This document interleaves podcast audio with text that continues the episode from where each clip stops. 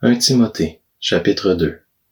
J'encourage donc avant tout à faire des demandes, des prières, des supplications, des prières de reconnaissance pour tous les hommes, pour les rois et pour tous ceux qui exercent l'autorité, afin que nous puissions mener une vie paisible et tranquille, en toute piété et en tout respect. Voilà ce qui est bon et agréable devant Dieu notre Sauveur, lui qui désire que tous les hommes soient sauvés et parviennent à la connaissance de la vérité.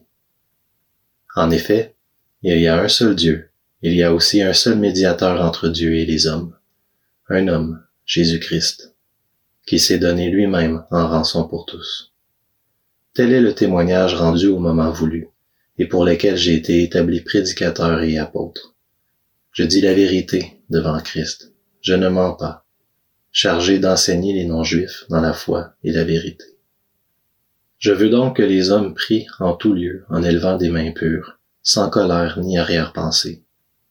De même, je veux aussi que les femmes, habillées d'une manière décente, se parent avec pudeur et simplicité, non avec des tresses, de l'or, des perles ou des toilettes somptueuses, mais plutôt avec des œuvres bonnes, comme cela convient à des femmes qui affirment honorer Dieu.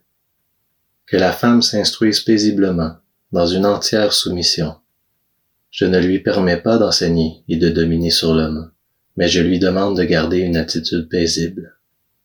En effet, Adam a été formé le premier, Ève ensuite.